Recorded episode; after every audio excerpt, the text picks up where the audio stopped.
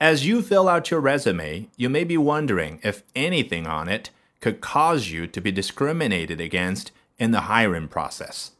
You know that employers are not legally allowed to discriminate based on race, gender, age, and a whole host of other factors. But could they discriminate against you based on where you went to college?